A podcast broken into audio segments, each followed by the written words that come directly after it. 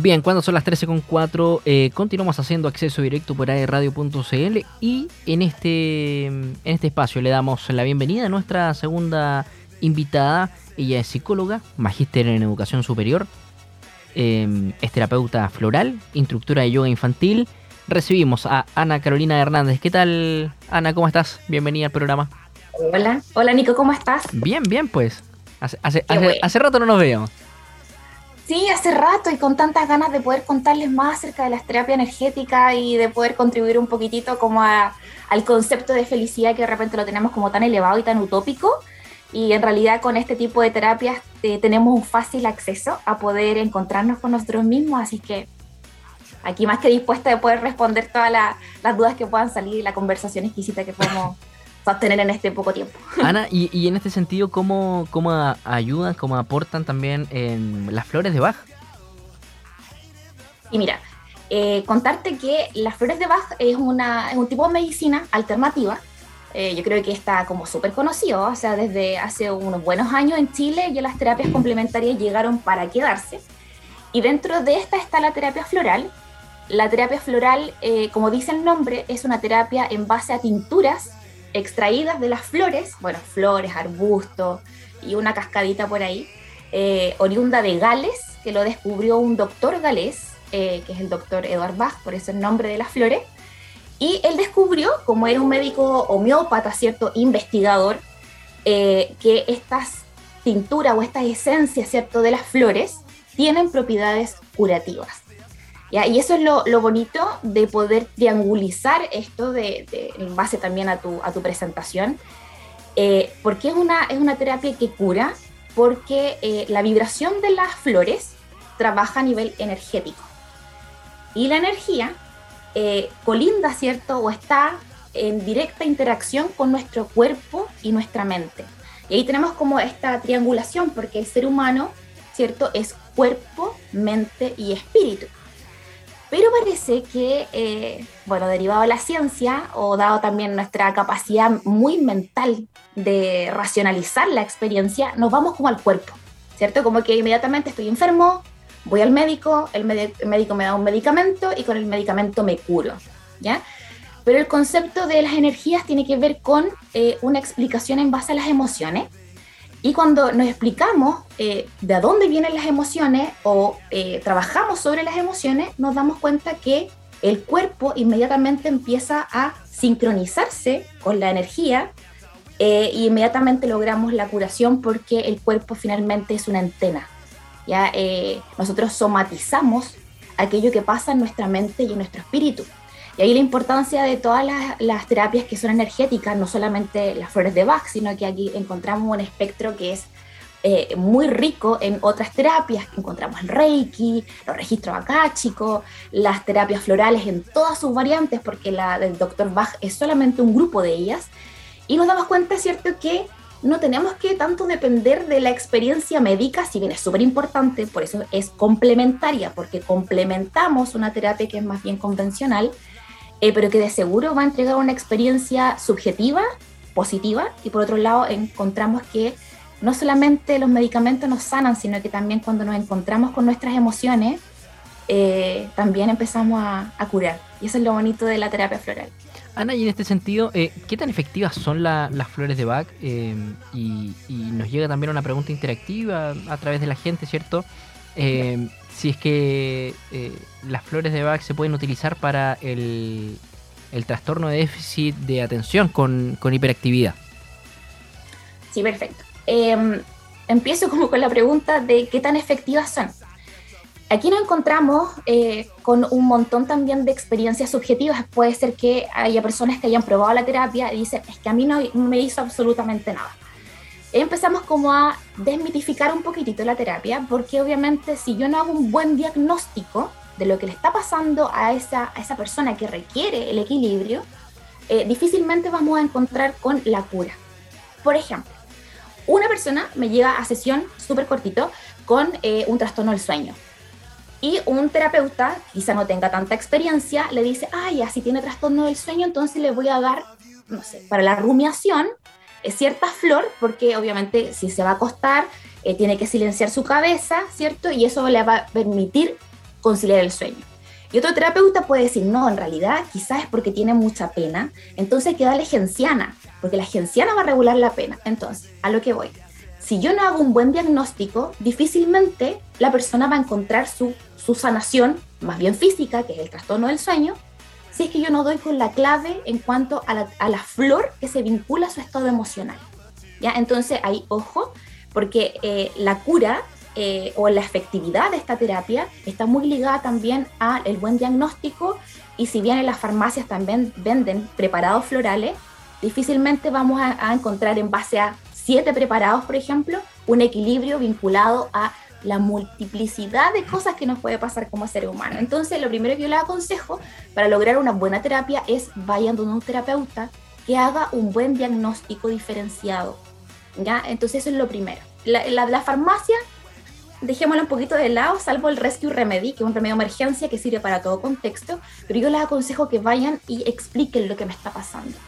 Eh, porque de esa multiplicidad emocional va a surgir un preparado que es exclusivo para la persona que está siendo el consultante. Mira, ahí, antes, antes de que me responda la segunda pregunta, es súper interesante lo que dice y, me parece súper válido el, el, preguntar si es... Em, todas las flores, eh, eh, perdón, si todos los pacientes pueden utilizar las mismas flores de Bach, eh, y, ahí tú, haces la distinción, no es ir a la farmacia y encontrar esa caja con medicamentos que ya viene sellado y, que casi que todos se lo toman y, listo, se pasó. en este sentido es distinto, porque es diferenciado según el, la sensación, el sentimiento, el problema, lo que acongoja también al paciente. Claro. Ahí, por ejemplo, tomando tu ejemplo, en la farmacia venden uno que se llama Dulces Sueños. Pero yo digo, quizá la persona no está conciliando sus sueños porque tiene otras cosas. Imagínate que son 38 tinturas de 38 flores distintas y pueden mezclarse. Entonces puede ser por exceso de irritabilidad, puede ser por dudas, vacilaciones. En la, en la noche me pongo a pensar, hago esto, hago esto, renuncio o sigo en mi pega y empieza. Y eso son cosas súper específicas. Entonces yo no digo que sean malos los preparados, porque están bien, pero son eh, como estandarizados. Y algo que yo no creo en el ser humano, estoy convencidísima que seamos eh, estandarizados. O sea, en el fondo cada uno tiene sus, eh, sus, sus, pantoneras, por decir de alguna forma, emocionales. Y el tema, vinculando la pantonera, el terapeuta tiene que encontrar el color específico para esa mezcla específica que tiene que ser el, el que tiene que tomar, digamos, el, el paciente para la cura. Y em, vinculado a la otra pregunta, me parece súper interesante, hay una, hay una florcita específica eh, que trabaja acerca de eh, como los estados de ensoñación. El doctor Bach eh, nunca habló de déficit atencional. De hecho, hace un tiempo atrás, si no se acuerdan, en el diario hasta salió así como el trastorno por déficit atencional con hiperactividad fue inventado por las farmacéuticas. Así como que nos llegaron con un trastorno súper amplio, porque, oye, la cantidad de personas que puede tener hiperactividad con déficit atencional, o sea, levanto la mano. Sí, mira, yo también fui. Yo también fui diagnosticado y, a mí eh, en ese tiempo se me trató con Ritalin. esa era la pastilla mágica del momento. Con todo lo que produce el Ritalin, o sea, eh, sudoración excesiva. Eh, yo a la hora del almuerzo llegaba a la casa, eh, era ducha y cambio de ropa. Para después ir otra vez al colegio. Eh, digamos, con esta segunda tenida, porque en la mañana, solo en la mañana, o sea, hasta la una, ya había sido, pero fatal. Eh, vómito, náusea constante. Eh, estuve, Taquicardia. Eh, sí, todo, todo ese tiempo que no sé, digamos, fueron, no sé, ¿qué? Tres meses. Así como casi que de ensayo y error. No pude practicar deporte. ¿Ya?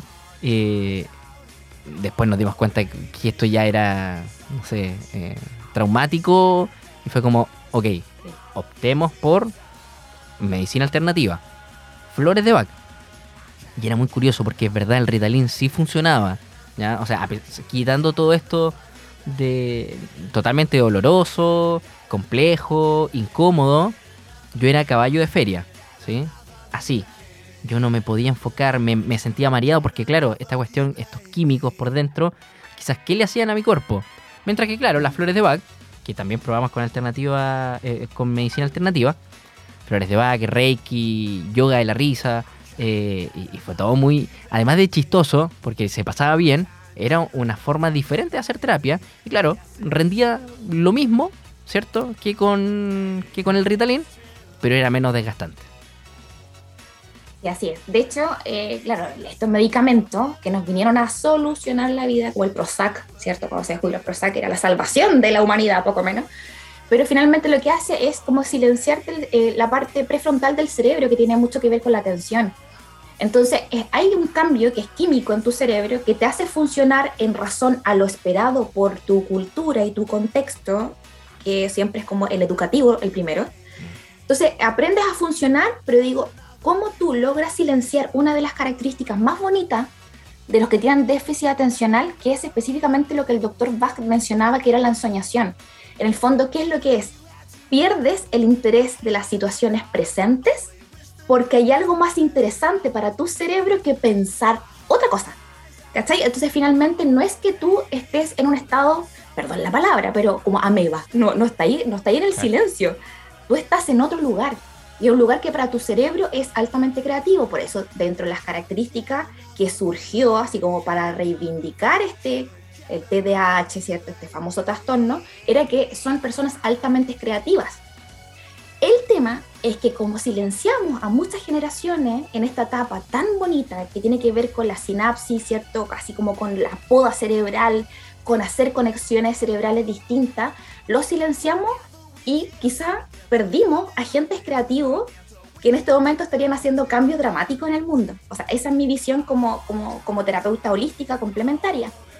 Eh, y que finalmente lo que hay que trabajar es esta característica que tiene que ver con bajarte un poquito la nube, pero de forma voluntaria. Es decir, yo sé soñar, hago mis redes sinápticas como corresponde, pero en este momento mi cerebro tiene que bajar a tierra para aprender, para socializar, para regular experiencia y que ahí encontramos como una serie de características que no son negativas, eh, pero sí hay que aprender a regularlas. Entonces, esta florcita, que es específicamente clematis, clematis lo que me ayuda es a focalizarme en el aquí y el ahora eh, y poder vivir la experiencia que estoy viviendo en un momento determinado.